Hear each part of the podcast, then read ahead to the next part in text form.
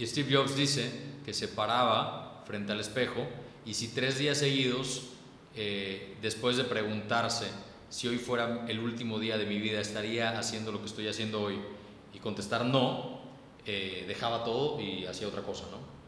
Entonces, ese día, 5 de octubre de 2011, mandé a la chingada todo. Todo. Hemos pasado tanto, tanto tiempo en situaciones que no nos gustan, que ya es momento de levantar las ventas. Dile adiós a los miedos, libérate de todo lo que te detiene y conviértete en la persona que quieres ser. Yo soy Alex Valera, coach de ventas. Este es un espacio para inspirarte y transformarte a través de mi experiencia y la de otras personas para que puedas darle la vuelta a tus ventas. Este es el camino de un vendedor superior. Comenzamos. ¿Qué onda? ¿Cómo están? Los saludo a su host, Alex Valera, coach en ventas. Y el día de hoy me encuentro con un invitado sumamente especial. Se llama Jorge Duarte, es arquitecto y es el director general de Arkham Projects, una empresa maravillosa que se encarga de materializar tus sueños. Y hoy voy a estar platicando un poco con él acerca de cómo llegó eh, Arkham a lo que es el día de hoy. Así que aquí te dejo esta maravillosa entrevista y me va a encantar que vayas a mi cuenta de Instagram, arroba Alex Valera Coach, y me des tus comentarios y platiquemos.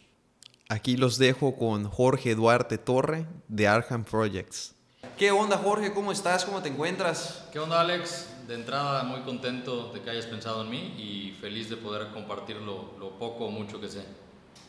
Maravilla, yo la verdad estoy muy pero muy contento que estés en esta comunidad de vendedores superiores, sabiendo que tú en gran parte has logrado eh, una gran trayectoria en el mundo de los negocios a través de tu capacidad de haberte convertido en un vendedor superior. Me gustaría comenzar platicando contigo y preguntándote, para los que no te conocen, quién eres, a qué te dedicas, qué es Arkham, eh, yo soy Jorge, soy director ejecutivo de Arkham Projects, una plataforma para la co-creación a través de la arquitectura. En Arkham creemos que cada proyecto es un sueño. Puede ser una casa, un restaurante, un edificio o unas oficinas. Sin importar el tamaño del proyecto, el tamaño del sueño siempre es el mismo. Eh, creemos que tenemos una gran responsabilidad. Eh, más allá de diseñadores y pensar en proyectos funcionales estéticos, sabemos que lo que tenemos en nuestras manos son 15 años de madrazos que se convertirán en una casa, o 20 años de viajes por todo el mundo que se convertirán en platillos, que se contarán en un, que se, convertirán en cuentos, que se contarán en algún restaurante.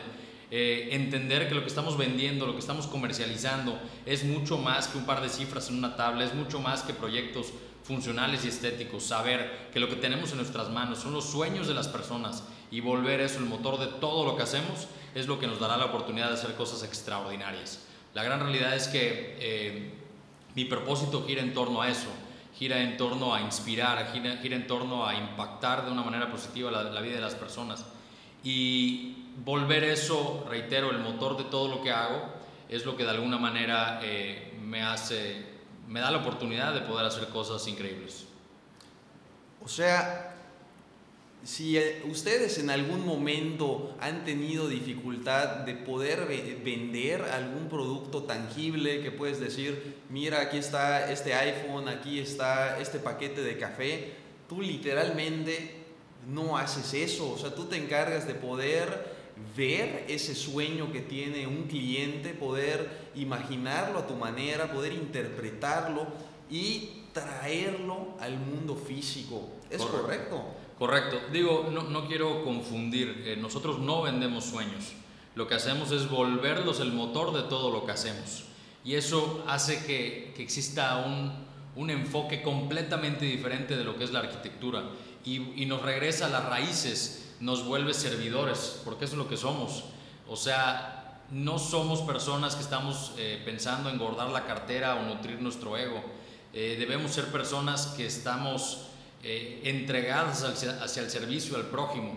Entonces cuando nosotros hablamos de sueños, hablamos de, esos anhelos, de esas metas, de esas pasiones que la gente quiere de alguna manera concretar y nosotros somos herramientas, somos instrumento para ayudarles a pasar a ese, a ese lugar. Eh, tenemos una gran fortuna, tenemos la dicha de trabajar con personas en un momento de plenitud, en un momento en el cual eh, quieren cumplir una meta, quieren cumplir un sueño, a diferencia de otras profesiones a las cuales la gente va a calmar un dolor, un dolor físico, mental, sentimental.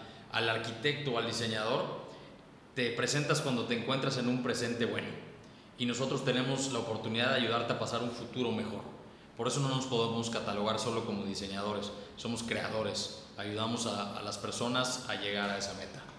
Excelente. Y ustedes que nos están escuchando en casa saben que la principal motivación para poder realizar una venta es poder encontrar ese dolor que mueve al cliente y es una herramienta que no tienes tú. Tienes que pasar a la otra que es a través de la pasión, cómo poder apasionar a esa persona, cómo poder estimular esa creatividad eh, para que las personas puedan entusiasmarse y a través de eso querer eh, trabajar contigo, ¿no?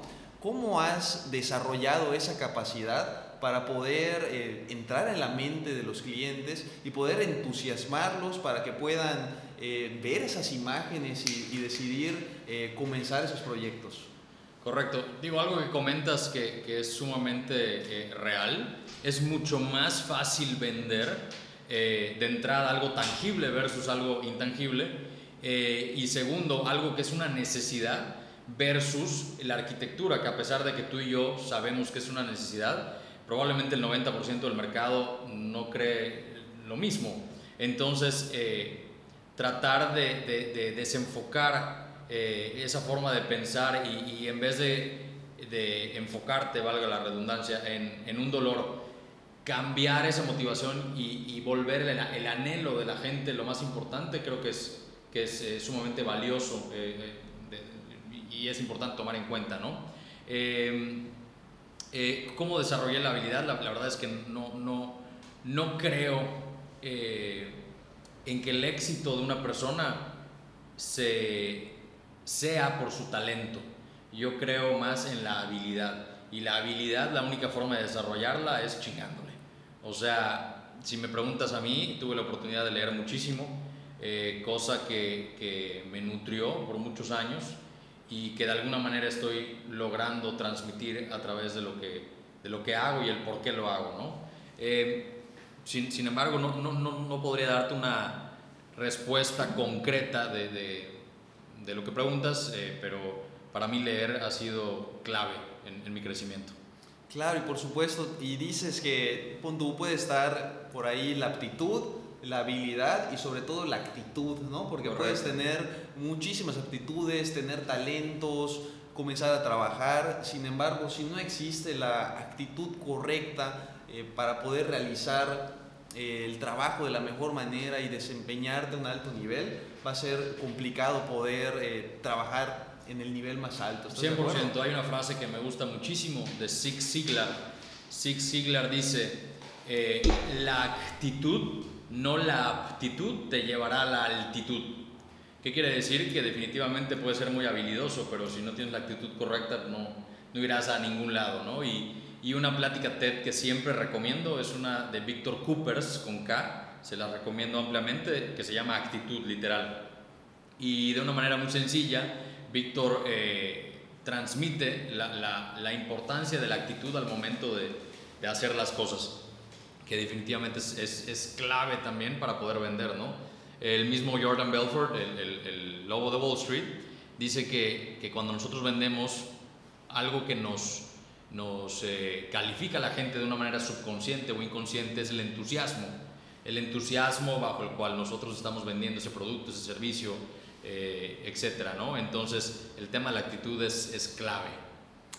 Oye Jorge, y ahorita eh, los vendedores superiores que nos han de estar escuchando puede que digan, wow, o sea, quién sabe cómo le hizo Jorge para desarrollar todas esas habilidades, para tener todo este éxito, seguro desde chico siempre le ido bien, eh, siempre ha tenido claro lo que quiere, ha podido ir avanzando a lo largo de su trayectoria, seguro comenzó con un negocio, siempre le ido bien. ¿Esto es correcto?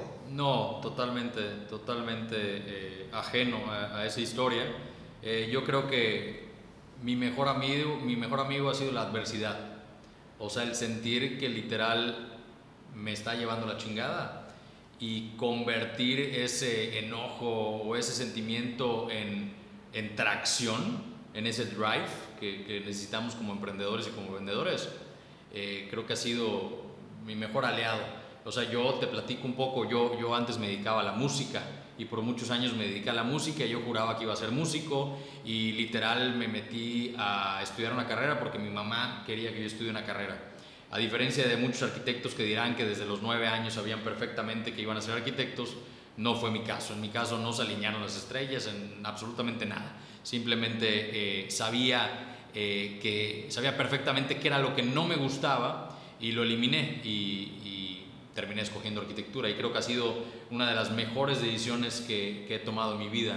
Porque esa misma pasión que yo tenía por la música o que tengo por la música, eh, la, pude, la pude traducir a, arquitectura, porque me di cuenta que más allá de componer canciones o escuchar música, etcétera, eh, lo que me movía o lo que me mueve son las emociones y poder yo estar parado en un escenario y ver cómo estoy haciendo que la gente eh, ría, eh, brinque, se sienta como niños, se emocione, etcétera, es la misma emoción que nosotros causamos cuando alguien ve por primera vez su proyecto. Entonces, eh, darme cuenta de eso y darme cuenta que lo que hacía cuando hacía música versus lo que hago ahora como arquitecto es lo mismo, me di cuenta que, en efecto la arquitectura es, mi pasión, es mi pasión, es mi motor, es mi vida. Y, y, lograr impactar de manera positiva las vidas de las personas es lo que hace que me levante todas las mañanas con una sonrisa en la boca, ¿no? Y le puedes preguntar a, a mi esposa, eh, no es que no me gusten los fines de semana, estaría mintiendo, ¿no? Sin embargo, eh, ya quiero que sea lunes, o sea, me pasa muchísimo que es viernes y ya quiero que sea lunes. Eh, y no por un tema que, reitero, no es que no me guste descansar y lo que fuere, sin embargo, creo que, que te apasione lo que haces es sumamente importante para poder transmitirlo y para poder vender, ¿no? Y por el tema de la adversidad, eh, pues yo, yo como, como bien sabes, pasé Oye, una... Disculpa, te interrumpe. ¿Cómo fue ese proceso de self-awareness, de comenzar a darte cuenta que lo que tú realmente estabas buscando como músico fue eh, poder emocionar a las personas? ¿Cómo fue el proceso de ir descartando cosas de cuenta? No me gustan las matemáticas, no me gusta eh, ¿qué puede ser? Jugar básquetbol. ¿Cómo, cómo descubriste ese self-awareness? Porque uno de mis mentores, Tony Robbins, hmm. nos dice que eh, posiblemente hayas querido ser un tenista, como es mi caso, ¿no? Que busques qué es exactamente qué estabas buscando como tenista, ¿no? O sea, a mí me encantaba que me fueran a ver, me encantaba emocionar a la gente, me encantaba competir, y yo también pude encontrar eso a través del mundo de las ventas, porque me encanta que me escuchen platicar, me encanta competir, de ver quién es el que va a terminar vendiendo más, porque las ventas terminan siendo como un deporte. Entonces yo me siento como un deportista de alto rendimiento comenzando a vender. ¿Cómo descubriste eso? Digo, como dice Steve Jobs, no trates de conectar los puntos en el futuro, solitos se conectarán en el pasado.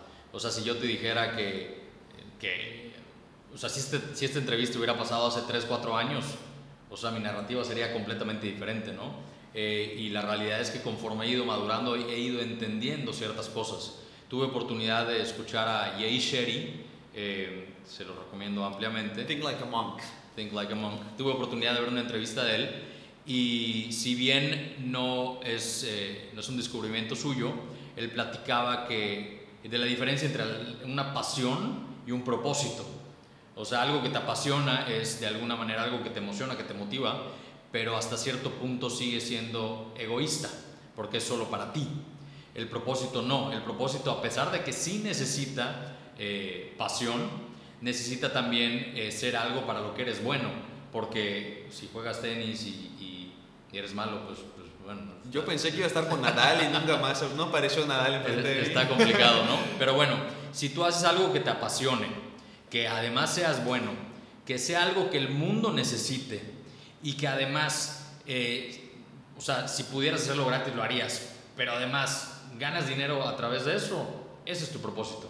O sea, impactar el mundo, impactar a la vida de las personas, y por el mundo no me refiero a todo el globo terráqueo, o sea, cambiarle la vida a una familia, eso es impactar el mundo de esa familia, ¿no? Entonces, eh, encontrar ese, e, ese propósito, haber escuchado a Jay Sherry, pues me dio, me dio muchísima... Eh, muchísima claridad de, qué es lo que viene a hacer a este mundo, ¿no? Y, sí, a través de mucho análisis, a través de mucha... Eh, eh, una, una, visión muy introspectiva me di cuenta de, de, eso, ¿no? Que no, no vine al mundo a hacer diseños bonitos y funcionales, vine a impactar a la vida de las personas de una manera positiva. Increíble, sin embargo te terminaste topando con la adversidad. Ah, sí, te decía, o sea, el tema de la adversidad, eh, digo, si bien de, joven tuve muchas comodidades, de las cuales estoy muy agradecido, más o menos a mis 26 años, eh, pues yo me convertí en, la cabeza de la familia y tuve que sacar adelante a mi familia y, literal, o sea, o sea, lo que te imagines, o sea, no voy a adentrarme mucho al tema, pero lo que quieras, eh, hipotecas, nos iban a quitar la casa, no había para pagar el crédito, y, regresé literal a un sistema de gastadas a mis 27 años, cuando muchos amigos ya estaban arrancando en, el mundo de los negocios, ¿no? ¿A qué me refiero? Que yo el dinero que me metía, yo se lo daba a mi familia y, y, lo que me podían dar de gastada era lo que, lo que yo, lo que yo pues tenía, ¿no? Y me di cuenta después de estar en esa posición, después de, ¿qué quieres? Dos años de estar en esa posición, de la cual afortunadamente pudimos salir todos, me di cuenta que si yo no hacía algo por mí, nadie lo iba a hacer por mí.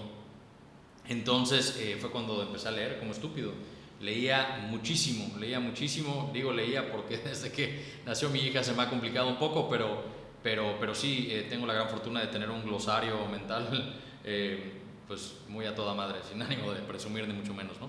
Pero, pero sí, la lectura para mí, además de la adversidad, ha sido un gran aliado también digamos que a través de la adversidad conociste literalmente lo que es el concepto de accountability, ¿no? Correcto, correcto. pase lo que pase, no importa qué es lo que tenga que hacer, yo voy a terminar consiguiendo ese resultado para conseguir lo que yo quiero. ¿no? está, muy chistoso, Alex, porque cuando estaba en esa posición yo hacía de todo, hacía de todo, a tal grado que empecé un negocio de exportación de salsas eh, de chile habanero a Colombia, quebré la empresa, eh, importaba unos materiales de, de, Italia con un socio de Monterrey, ya había empezado eh, con el tema de la arquitectura, sin embargo no con Benjamín, eh, no con mi socio, sino yo solo. y lo último es que me metí a un negocio de multinivel. No me digas. Te lo juro, te lo juro. No lo sabía. No, no, no, o sea, me acuerdo y, y afortunadamente me muero de risa, ¿no? Pero literal me metí a un negocio de multinivel vendiendo cremas. Wow. Y yo literal, yo, Jorge, iba a los consultorios de dermatólogos y dermatólogas a venderles cremas. ¿Qué tal? ¿Y, cómo te fue? De la chingada. Pero, pero, pero, pero, ¿cómo es la vida, no? Reitero el, dicho de, de, Steve Jobs, ¿no? ¿Cómo es la vida? En ese primer paquetito en donde me llegaron mis cremas para vender, etcétera, llegó el primer libro que leí en mi vida adulta. O sea, porque si bien leí en prepa Robinson Crusoe y El Principito, eh, mi primer libro eh, de la vida adulta me llegó en una caja de un negocio de, de multinivel. ¿Y cuál fue? Se llama The Slight Edge, o el ligero borde, no, no sé si está en español. The Slight Edge de Jeff Olson. Y este Jeff Olson fue el que fundó esta empresa de cremas, ¿no? Sin embargo, lees su historia y, y está cañón. Este gallo empezó de la nada haciendo un caddy de, de, de golf y veía gente súper exitosa y decía, pues algún día quiero ser así, ¿no? Y te cuentas un poquito la historia y cómo fue pasando. Pero lo más valioso de ese libro, más allá que, que su historia, que sí está interesante, es que te deja siete tareas. Y no, no recuerdo en este momento cuáles son las siete, pero sí te puedo decir que a nivel espiritual hay una tarea, a nivel personal hay una tarea, a nivel salud hay una tarea, a nivel interpersonal hay una tarea, etcétera, ¿no? Y mi, y mi tarea personal fue el hábito de la lectura. El hábito de la lectura y a partir de ahí eh, conocí a Simon Sinek, por ejemplo, que también me cambió la vida. Y, ya me enrolé y empecé a leer una cantidad de cosas impresionantes. Si me preguntas qué me gusta, eh, me gusta más el tema bibliográfico.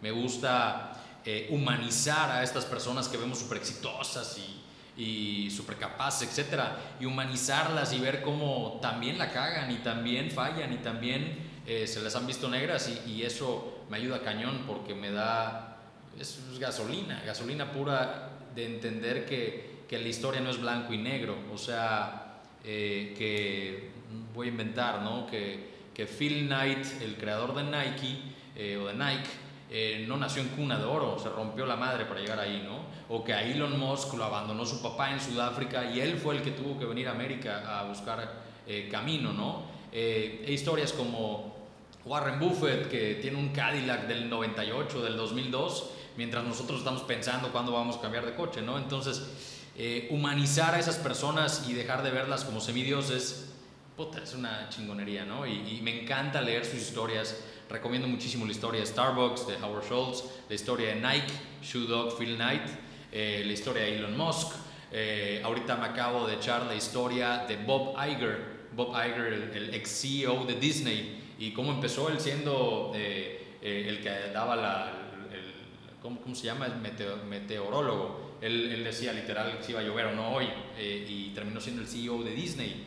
y creció la empresa impresionantemente, ¿no? Entonces, me encanta humanizar a estas personas, me encanta identificarme con ellas y sentir que no estamos muy lejos, ¿no?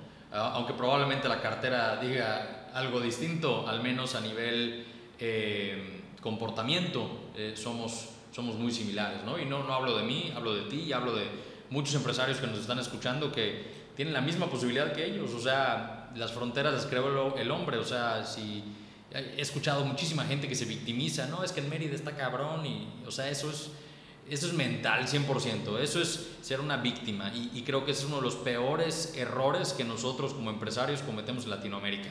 O sea, el sentir que, que nacimos en una posición desprivilegiada es pésimo, pésimo. O sea, y nos podemos ir a todos los ámbitos. O sea, cuántos deportistas, cuántos actores o actrices, cuántos empresarios eh, mexicanos que nacieron en, en ciudades mucho más chicas que Mérida la están rompiendo cabrón. Entonces, eh, el único límite es mental.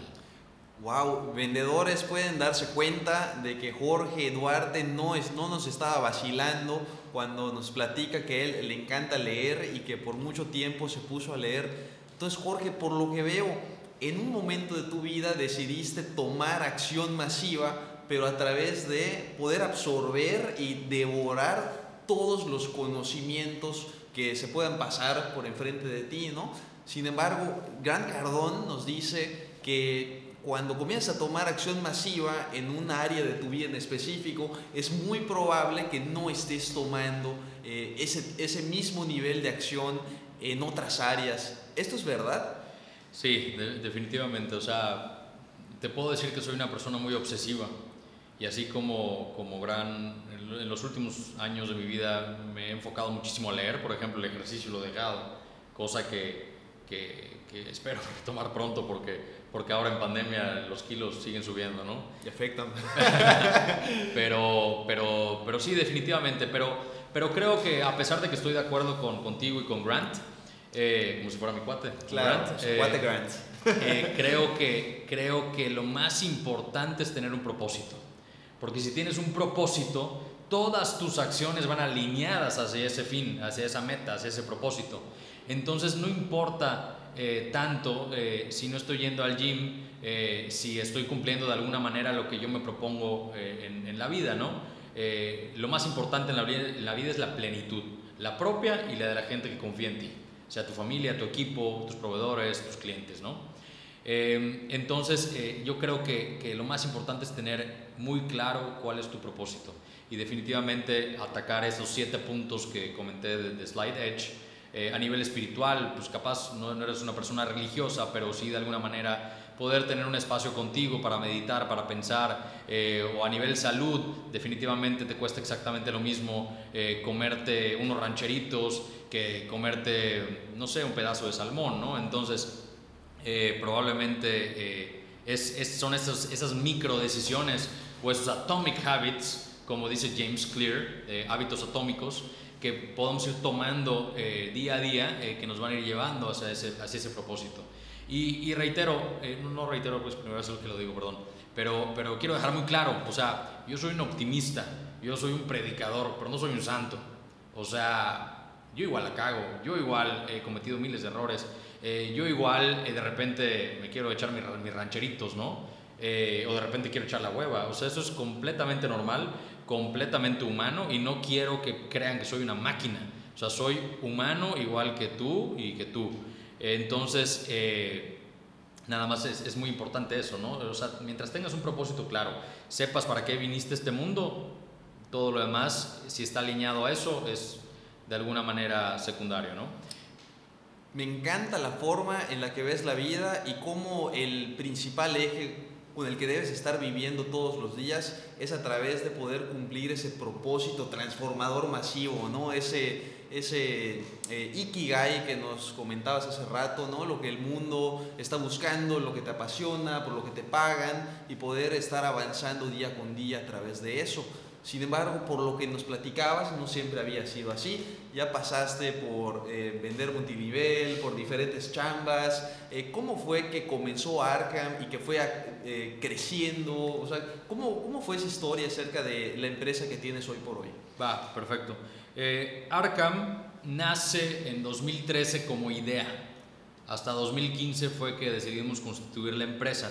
Sin embargo, regresando a 2013, yo construía obra pública, no, perdón, para ese punto ya no. Yo construía por mi cuenta obra privada eh, y, tenía, tuve la gran fortuna de que Benjamín era mi vecino.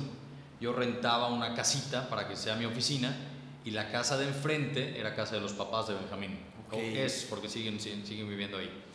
Y eh, a pesar de que Benjamín y yo estudiamos en la misma universidad, el mismo año estábamos en salones completamente diferentes.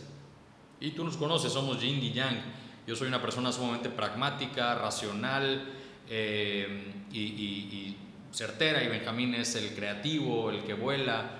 Eh, y, pues la realidad es que en la universidad ni nos volteábamos a ver, ¿no? Pero, como dice Steve Jobs, eh, éramos vecinos y empezamos la relación post carrera. En 2013 se me da la oportunidad de entrar a un concurso para el diseño de una torre y e inmediatamente la primera persona que pensé en invitar es a Benjamín, porque si bien yo sí diseñaba en ese momento, mi enfoque era más la construcción y mi motor era más llevar dinero a mi casa.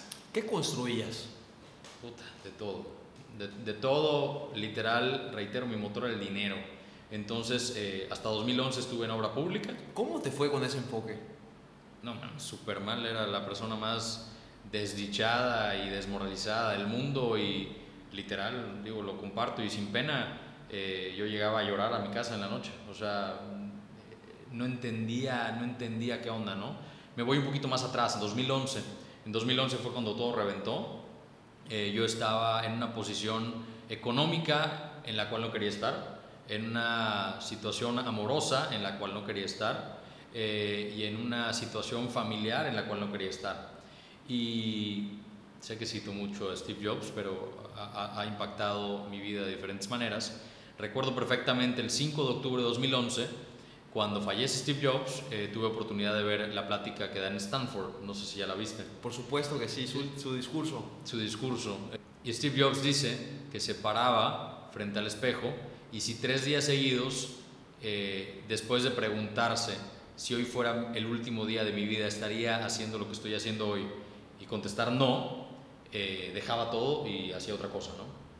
Entonces, ese día, 5 de octubre de 2011, mandé a la chingada todo. Todo. Eh, ¿Cómo todo? Todo, todo, todo, todo. Cambié mi vida. Eh, me desasocié, corté con mi exnovia y me salí de la situación familiar en la que estaba. Eh, que poco después se, se, concretó en algo mucho peor, ¿no? Pero bueno, eh, sin ánimo de hablar de eso, em, pues reitero, la, la, adversidad y, fue lo que fue mi motor, ¿no? Durante esos dos años, entre 2011 y 2013, yo estuve pedaleando la bicicleta que se me pasara enfrente para poder salir de esa situación em, y, y tuve la gran fortuna de que en abril 2013 me invitan a participar a un, a una, al, diseño de una torre eh, aquí en Mérida y, tuve la oportunidad de trabajarla en conjunto con Benjamín, quien en ese entonces no era mi socio, era simplemente mi vecino. Eh, entramos al concurso y tuvimos la gran fortuna de ganar el concurso y de, concursar con gente sumamente valiosa, con quien, a, quien admiramos y quienes fueron nuestros maestros. Entonces, de alguna manera, eh, pues fue un boost que, que, nos dio la vida para, para, entender que a lo mejor este era el camino, ¿no? Poco a poco fui dejando de, de, construir. Te reitero, yo en obra pública construía carreteras, banquetas, eh, gradas, pero a pesar de que se escucha muy fancy, la verdad es que no veía ni un peso. Era un, era, era un, era un martirio trabajar eh, de esa forma. Posteriormente trabajé en obra privada, pero hacía muy mal las cosas, las hacía... Creía que mi valor agregado al momento de vender era el precio, yo era el más barato. Y me di cuenta que al hacer eso, el único que se estaba jodiendo era yo, porque gracias a Dios mi moral eh, para con el cliente es alta, entonces la satisfacción del cliente para mí es muy importante. Entonces el único jodido al dar un precio barato, pues era yo. Claro. Entonces, eh, perdón. No, y aquí podemos darnos cuenta que lo que verdaderamente crea nuestra vida todos los días son las decisiones que elegimos tomar, porque si bien pudiste haber visto ese speech de Steve Jobs y salir entusiasmado y decir, pues sí, me voy a ver en el espejo, voy a hacer esto, voy a decidir eh, cambiar si no me gusta mi vida, pudiste haberte visto en el espejo y decir, no, pues siempre se iba a mejorar, eh, a lo mejor me quedo, y muy probablemente tu vida sería muy diferente a la que tienes hoy si no hubieras elegido decidir con todo tu poder, no quiero esto para mí, voy a darle la vuelta por completo y voy a crear una vida nueva, pero nueva desde cero, y a través de eso has podido ir creando lo que tienes hoy. Eh, una familia, un socio, e ir eh, con esa plenitud que nos estás platicando y crear la vida que realmente quieres. ¿Podrías decir que tu vida cambió de la noche a la mañana? No, no, no, para nada. Para nada, reitero, a lo mejor algunas cosas que digo pueden sonar muy románticas o muy inspiracionales, etcétera, pero no, esto es un tema de constancia y es un tema de, querer lograr ese cambio, ¿no? Y entender por qué quieres ese cambio. O sea, no, no es, no, no, más allá de un tema de dinero, ego, lo que fuere. O sea, yo necesitaba un cambio eh, en mi vida por, por, temas emocionales, por temas de plenitud, por temas de propósito. Y, y, no, no fue fácil. No es fácil. O sea, sigo batallando y, y yo siempre navego con la bandera de que soy un fracasado que me permito tanto el fracaso que de alguna manera el éxito, entre comillas, eh, puede ocultar todas las cagadas que he hecho y me percibo como una persona exitosa. Sin embargo, soy un fracasado, tú eres un fracasado, Steve Jobs es un fracasado, todos somos unos fracasados. Eh, reitero que nos permitimos tanto cagarla que no nos da miedo, que le perdimos el miedo al fracaso y que de alguna manera eh, podemos se puede traducir a algo, a, que somos exitosos, ¿no? entre comillas. ¿no? Entonces, no, definitivamente no es fácil, no va a ser fácil y, no pasa nada. O sea, puedes tirarte al suelo, llorar, siempre y cuando te levantes y sepas por qué te estás levantando. Por supuesto, y sobre todo como que perderle ese respeto al fracaso, ¿no? O sea, bueno, fracasé, bueno, ¿y qué? ¿No? O sea, si bien sí puedo ser un fracasado cierto día o sentirme muy mal, ok, fracasado lo que quieras, pero frustrado jamás, ¿no? O sea, no me voy a quedar con algo que yo quería hacer simplemente por tener miedo a fracasar o por no quererme eh, enfrentar a las opiniones de las demás personas, ¿no? Estar aquí para poder conseguir tu, eh, tu propósito y exprimirle lo mejor de la vida. Sí, creo que el, otro veneno de nosotros como latinoamericanos, eh, además de la victimización, es la zona de confort. O sea, el sentirte cómodo es igual a que algo estás haciendo mal. No puedes sentirte cómodo. Eh, y reitero, quiero, quiero marcar la diferencia muy clara entre encontrar plenitud y sentirte cómodo. O sea, y, y, y, no sé cómo explicarlo, pero, pero... ¿Cómo te sientes cuando estás cómodo?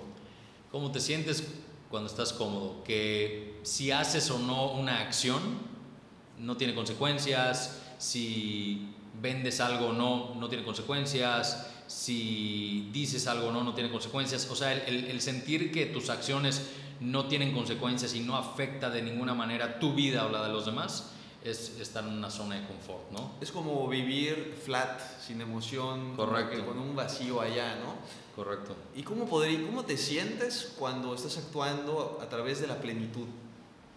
Eh, pues completamente, completamente eh, diferente, ¿no? O sea, porque si eres pleno en lo que haces, ni te vas a cuestionar si lo haces o no, simplemente lo haces y ya, porque está en tu ADN, está en, tu, está en tus acciones del día a día y, y, habrá gente que no le apasiona o, no le, no, no, no, que su trabajo no es su motor, ¿no? Pero en mi caso tengo la gran fortuna de que yo me levanto todas las mañanas y, quiero trabajar, ¿no? Y, y reitero, no soy un enfermito que está trabajando 12 horas al día, también tengo espacio para mi familia, para mi hija, eh, que es sumamente importante.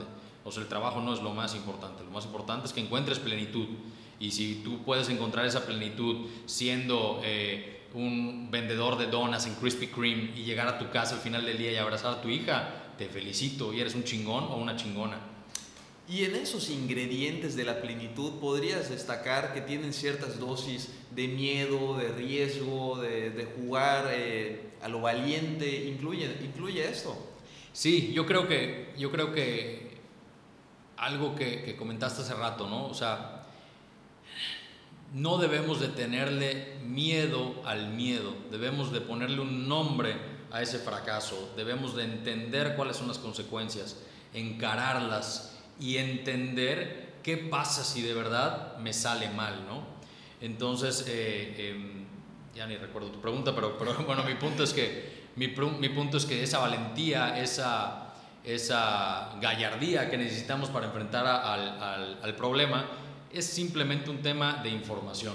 Mientras más información tengamos y, y más sepamos qué consecuencias puede tener el hecho de fracasar, más fácil podemos enfrentar ese problema y, probablemente cambiar un poquito la estrategia para poder, eh, en efecto, salir victoriosos de eso, ¿no? Y reitero, si, si fallas, no pasa nada. Me encanta. Jorge, y además de, de tu familia y lo que has logrado, ¿cuál dirías que es el éxito del cual te sientes más orgulloso hoy por hoy, a nivel laboral?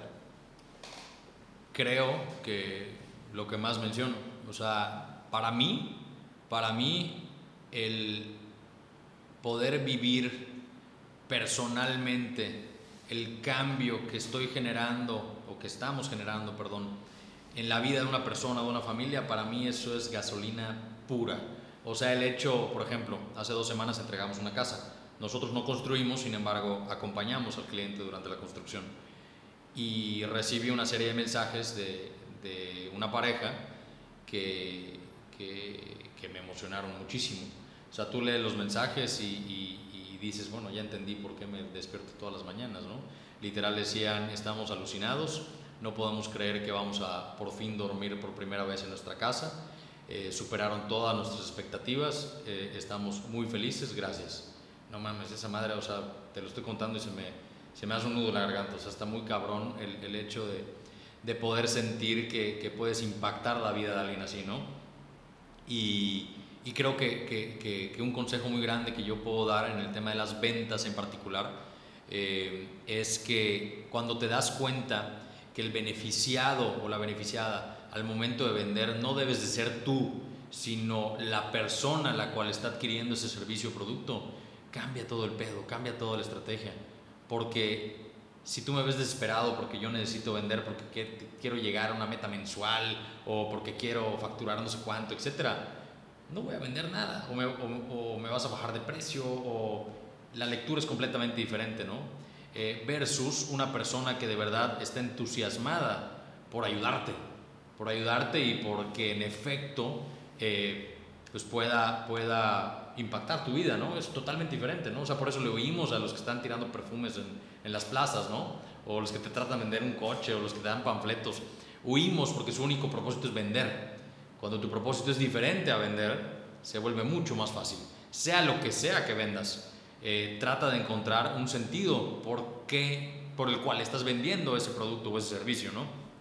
Y se vuelve mucho más fácil, mucho más fácil. Me encanta, o sea, amar tu, tu producto apasionadamente y servir, ¿no? Estar con la actitud de servir e impactar a las demás personas. Jorge, una pregunta, ¿cuánto te ha ayudado a difundir tu mensaje, el uso de la tecnología, de las redes sociales, de este mundo nuevo digital en el que vivimos? No, muchísimo, muchísimo. Eh, creo, creo sinceramente que, que, hay una discordancia con, con, con muchos arquitectos o diseñadores porque habrá quien crea que el buen diseño, que la buena arquitectura solo se debe transmitir de boca en boca o que la buena arquitectura se debe hacer eh, en privado o en silencio, ¿no? Sin embargo, nosotros no creemos eso, o sea, creemos que, que, que aunque yo respeto ampliamente a, toda la, a todas las personas de nuestro gremio, creo que la arquitectura está para compartirse y para gritar y para, y para llegar a muchísima gente, ¿no? Eh, una vez nos, nos, llegó un comentario, eh, porque hemos tenido oportunidad de, de, diseñar fuera de Mérida, y nos llegó un comentario que no nos corresponde diseñar fuera de Mérida todavía. Y yo lo tomé como, pues, ¿por qué no? O sea, ¿qué tiene que ver, no? Según quién, ¿no? Sí, claro. Y, y digo, totalmente respetable y, y, y, yo nunca hablaré mal de la persona que lo comentó porque casualmente es una persona que admiro, ¿no? Pero, pero, pero sí, o sea, yo creo que si, si navegamos bajo la filosofía de, Henry Ford, ¿no? Henry Ford decía, no es mi responsabilidad saberlo todo, pero sí es mi responsabilidad tener un equipo que lo sepa todo, ¿no? Siempre y cuando seamos responsables eh, para con lo que estamos haciendo, eh, ya sea aquí en China o en Toluca, eh, pues está perfecto, está perfecto y claro que te corresponde. las redes sociales han sido para nosotros una gran plataforma para poder llegar a más personas. Y si bien las redes sociales son solo una herramienta, no son solo una solución, tenemos que tener muy claro qué es lo que estamos diciendo. Las redes sociales son un megáfono. Si yo digo pura majadería y estoy escupiendo eh, pura estupidez, pues definitivamente lo único que voy a traer es pura majadería y pura estupidez, ¿no? Sin embargo, si, si lo que queremos transmitir es un tema de propósito, es un tema de, de, de, de plenitud, es un tema de, ayudar a los demás, definitivamente yo voy a atraer a esas personas, ¿no? ¿Qué es lo que quiero? O sea, yo eh, tengo la gran fortuna de, de, que todos mis clientes terminan siendo mis amigos y quiero que así siga siendo. Yo quiero trabajar con gente que nos vea como parte de su equipo. Nosotros creemos ampliamente en la co-creación, no en la creación. Eh, creemos que esa idea del arquitecto que se encierra un mes y de repente sale con la obra maestra y todos salen impresionados y oh, semidios, etcétera, eso no debería existir. O sea, creo que la imagen del arquitecto se ha ido targiversando y se ha ido desenfocando y tenemos que entender que somos servidores. O sea, si yo hago una canción y no te gusta, no hay pedo, no te gustó y no afecta tu vida, nada más no la escuchas y ya. Te hago una pintura y no te gusta, no pasa nada, no cuelgas el cuadro y ya. Pero me confías 15 años de ahorros para que te haga tu casa y te haga una cochinada o te hago algo que solo satisface mi ego, Por te puedo romper la madre. Y entender que somos servidores, entender que la arquitectura no puede ser un arte egoísta, es sumamente valioso, ¿no? Y eso es lo que tratamos de comunicar a través de redes. Y digo, siempre van a haber haters, siempre va a haber gente que hable mal. Sinceramente, no pasa nada. Mientras tú estés tranquilo contigo mismo, eh, yo creo que todo lo demás es un poquito secundario. Y si no los hay, preocúpate porque no estás haciendo lo suficiente, ¿no? Correcto. Jorge, ¿qué sigue para Arkham? ¿Qué planes nuevos tienes? ¿Hacia dónde te está llevando la vida? Platícanos un poco. La gran realidad es que, a pesar de que sí tenemos planes, sí tenemos planes y, y, y varios muy, muy tangibles. Eh, Arkham eh, para mí es, un, es un, un, barco que le encuentro rumbos nuevos durante el tiempo. No te puedo decir que no tenemos rumbo porque sí lo tenemos, ¿no? Sin embargo, somos una empresa muy líquida todavía, en el, no, no en el tema de liquidez, sino en el tema de que nos podemos adaptar, somos adaptables. Eh, podemos enfrentar diferentes situaciones de diferentes maneras y nos gustan los nuevos retos, nos, nos, gusta hacer cosas diferentes, nos gusta el hecho de poder diseñar en otros países. Eh, ahora tenemos la oportunidad de estar diseñando unos departamentos en el Cairo, eh, unos departamentos en Argentina, en Córdoba, Argentina, eh, una casa en Lima, Perú, eh, un restaurante en Miami y ni mencionar algunas ciudades de, de, de, del país, ¿no? Entonces, ¿qué, qué, ¿qué sigue para Arkham? Yo creo que la, lo puedo resumir en muchos retos, en muchos retos que más que adversidades se convierten en aprendizajes y, y, en, y en, mucha nutrición. Eh, hablando ya un poquito de manera más, más racional, yo me imagino Arkham siendo un holding de empresas creativas. Creo que Arkham Projects puede convertirse en muchas cosas. Arkham Homes, Arkham Brands, Arkham Consulting, etc. ¿no? Eh, y, y, te cuento un poquito también de dónde sale Arkham. ¿no?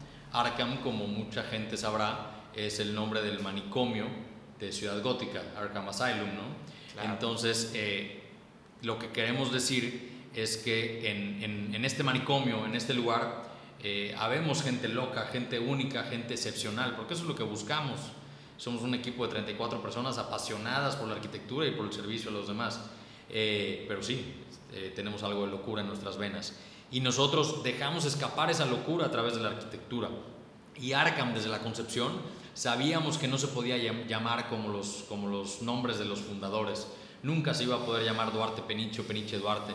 Siempre pensamos que la gente que trabajaría con nosotros, no para nosotros, con nosotros, eh, trabajaría para un propósito, para un fin, no para una persona. Entonces el hecho de no llamarnos como los fundadores nos da esa posibilidad de, de, ser una empresa eh, que no tiene tantas reglas, que no tiene un tema de, ego, que no tiene, bueno, de entrada nuestro organigrama no es piramidal, nuestro organigrama es radial. Y por radial eh, quiero decir que el centro de todos están los sueños de las personas. Y no solo los de nuestros clientes, también los de nuestros colaboradores, los de nuestros proveedores, los de la gente que podemos de alguna manera inspirar. Eh, previo a la pandemia tuvimos la oportunidad de estar en varias ciudades y de platicar con, con varios estudiantes y la verdad es que era algo que nos nutría cañón, o sea, el poder, el poder impactar también la vida de personas que probablemente será nuestra competencia después, eh, es sumamente valioso porque creemos en, en, poder lograr un gremio en el cual todos cobremos poca madre y todos, a todos nos vaya poca madre. No me sirve de nada cobrar menos que tú, o, o sea, no, no, no tiene sentido, ¿no? Nosotros no creemos en la competencia, creemos en la competencia. Competir es la cooperación o colaboración de dos entes que públicamente son considerados competencia, esto para llegar a un fin mejor. Y, hemos tenido la oportunidad de competir con grandes amigos arquitectos a lo largo de nuestra carrera, ¿no? Y, y, lo seguiremos haciendo porque es la única manera de poder seguir aprendiendo y seguir nutriéndonos. Y aunque sí podemos ganar la mitad, eh, porque dividimos obviamente la facturación, eh, lo que aprendemos no tiene precio. Y ahorita que estamos platicando y que todos nos están escuchando, eh, podemos sentir esa pasión literalmente mientras nos platicas acerca de lo que es Arkham. Creo que en estos momentos ya, ya deben de haber de muchísimos más Arkham fans. Eh, ¿Cómo te pueden encontrar en redes sociales para ver un poquito más de sus proyectos, de lo que hacen, contagiarles esta locura, esta pasión, este, este sentimiento que tienes, ese organigrama radial que pues es lo menos convencional en las empresas tradicionales, ¿no? Porque pues siempre van los objetivos de la empresa, siempre van lo que quieren los dueños y acá es algo completamente diferente, es una empresa disruptiva, creativa, que va evolucionando, que va cambiando. ¿Cómo te podemos encontrar en las redes? Eh, donde más activos estamos es en Instagram. Eh, estamos como Arkham Projects, A-R-K-H-A-M, Projects, como proyectos en inglés. Y ahí encontrarán el, Instagram de mi socio, Min Peniche, o el mío, Jorge Duarte Torre. Y em, encantados em, que nos manden mensajes, lo que quieran. Eh, hemos tenido la oportunidad de, de hacer esta, este coacheo eh, con, con, con, personas a nivel personal también, porque si bien tengo muy claro temas de propósito, temas de plenitud eh, y varias de las cosas que hemos platicado, lo que todavía no tenemos tan aterrizado es el tema de, la comunicación de lo mismo, ¿no? Entonces, eh, hasta que eso suceda, hasta que de verdad no, no se pueda eh, permear de una manera correcta, yo estoy dispuesto a invertir mi tiempo en quien, quien lo pueda necesitar. Excelente. Jorge, ha sido una tremenda alegría tenerte en este podcast, El Camino de un Vendedor Superior. Eh, me encantaría poder despedirme de ti pero no sin antes con un consejo que le puedas dejar a esta audiencia de vendedores superiores para que puedan elevar sus ventas. Pues yo creo que el consejo más grande es algo que platicamos hace rato, ¿no? Encontrar un sentido por el cual hacemos las cosas. Encontrar dentro de nosotros el por qué estamos vendiendo ese producto, por qué estamos vendiendo ese servicio y dejar de pensar en nuestro ego o en engordar nuestra cartera y de verdad enfocarnos a ayudar a la gente a pasar de un presente bueno a un futuro mejor. Creo que eso es sumamente importante y sumamente eh, legible al momento de vender. Eh, recomiendo muchísimo leer, leer muchísimo. Eh, si quieren, que me busquen en redes y ahí les recomiendo algunos. Y, nada, mucho, mucho, mucho entusiasmo, eh, mucha empatía con los clientes y recordar que todos somos unos fracasados. No importa si la cagan una vez, dos veces o mil veces. Winston Churchill decía que el éxito es pasar de fracaso en fracaso sin perder el entusiasmo. Entonces creo que ese es el mejor consejo que puedo dar. Me encanta básicamente enfocarte con todo tu poder en conseguir ese propósito, accionar pase lo que pase, sabiendo que si fracasas, al final ese fracaso va a terminar obrando para bien, vas a poder unir los puntos hacia atrás, como nos dice nuestro querido Steve Jobs, y a través de eso poder conseguir el resultado que estás buscando y tener más dinero y plenitud en tu vida. Jorge, muchísimas gracias por haber estado estos minutos eh, platicando con nosotros. Te mando un abrazo con todo mi cariño y pues estamos en contacto. Perfecto. Último, último mensaje que quisiera dar, ahora que comentas más dinero y más plenitud, eh, recordar que el dinero es, es sumamente importante, es un, es un tabú decir eh, que no lo es, ¿no? El dinero es sumamente importante porque como dice Simon Sinek, es gasolina para llegar de punto A a punto B. Sin embargo, recuerden que nosotros no compramos coches. Tú no compras un coche para ponerle gasolina. Tú compras un coche para ir de un lado a otro. Y la gasolina, reitero, es muy importante. Pero no es el propósito bajo el cual se creó ese coche. Entonces, si estás creando tu empresa o si eres un vendedor en alguna otra empresa, eh, ten, muy claro que, que el dinero no es un fin, es simplemente un medio. El fin debe ser tu plenitud y de las personas que Jorge, me dejaste erizado con este último mensaje. Muchísimas gracias por haberte tomado el tiempo para estar en esta entrevista, en este podcast de El Camino de un Vendedor Superior. Estoy seguro que tienes muchísimo más valor para aportar a esta maravillosa tribu de vendedores superiores y por eso tengo la certeza de que no va a ser la última vez de que te tengamos aquí. Muchísimas gracias por venir. Te mando un enorme abrazo y estamos en contacto. Abrazos, gracias por escuchar. Bye. Muchas gracias, hasta luego.